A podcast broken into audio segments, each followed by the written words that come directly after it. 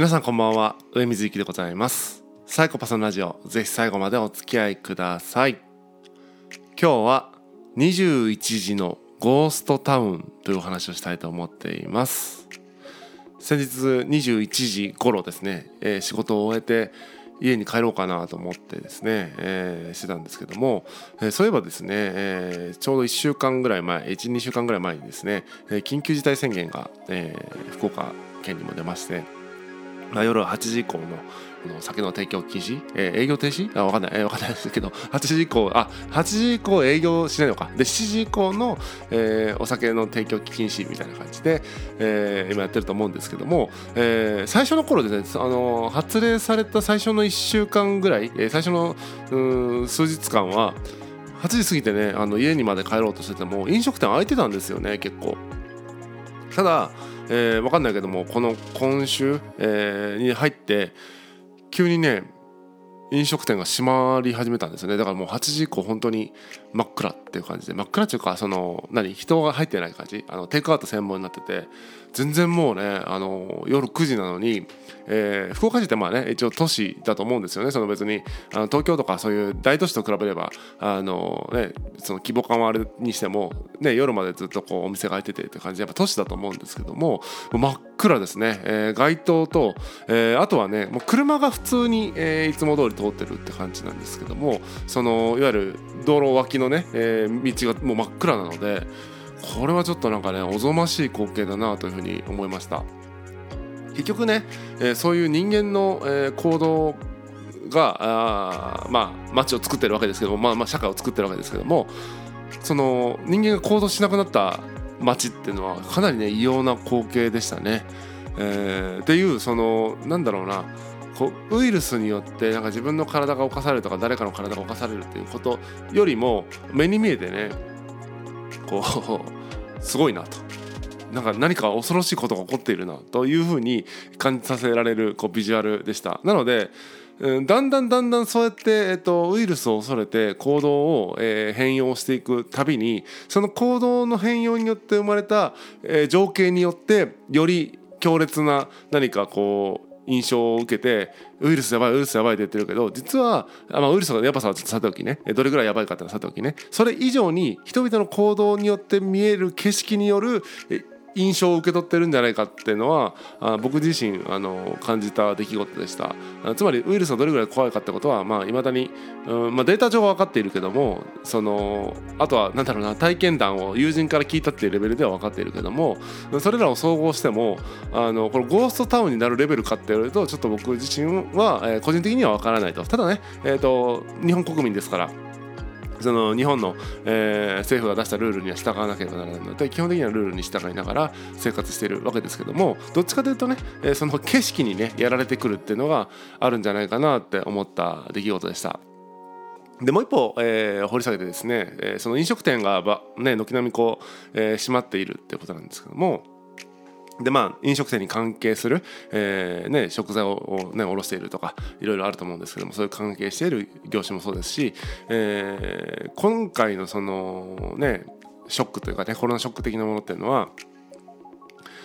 まあリアルのね飲食店とか、えー、観光とかイベントとかってリアルでやられてる方々に大打撃があって今度その IT とかね、うん、いわゆるその DX 進めていきましょうみたいな業種とか、うん、あとどこだろうな、うん、なんか言ってたなどこだったかなまあとにかくそのイケイケのね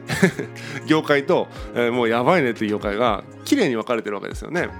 こういう時にですねいわゆるあの自由競争だとか言っても自由じゃないですよね、えー、結局ある業界の人たちはもうすごい足かせがはめられてとかもうキングボンビーみたいなのがついてる状態でせーのであの競争するってわけだからそれはねキングボンビーついてない方がいいに決まってますよね。っていう感じで自由競争じゃないよねっていう、まあ、もちろんその業界さえ捨てて全部やり直して勝てる、えー、ポジションでやればいい。例えば飲食店もやめてじゃあ IT 企業やりましたみたいな。もうやってますみたいな。なると確かにそれも含めれば確かに自由なんだけどもまあなんかねこうすごい思いがあって飲食店をやられてる方とか思いがあって、えー、3代目旅館を継いでますみたいな人もいたりするわけだからいきなりじゃあそれも捨てて、えー、勝てるところから参加しますっていうのもなんだか味気ない気がしますよね。なので、えー、本当にその自由競争想って正しいのかな？みたいなことをですね、えー、考えさせられる、あの、今回のコロナの、えー、緊急事態宣言かなというふうに思うところでございます。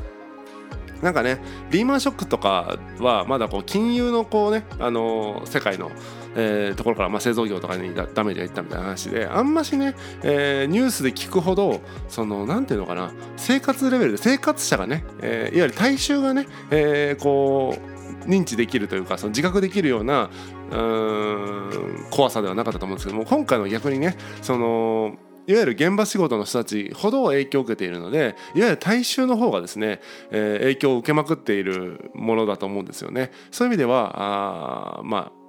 怖いというかその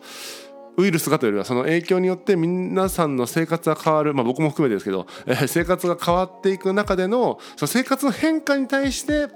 感じる印象恐怖みたいなもので、えー、行動が変容ますます変容していくと何が起こるかっていうとウイルスが怖いよねって言ってたのにウイルスじゃなくてそこのに取った行動で発生した景色が怖いよねっていう感じで違う方向あさっての方向にある種行っていくっていうのはあるのかもしれないなというふうに思っています。まあ、僕自身はですねもともと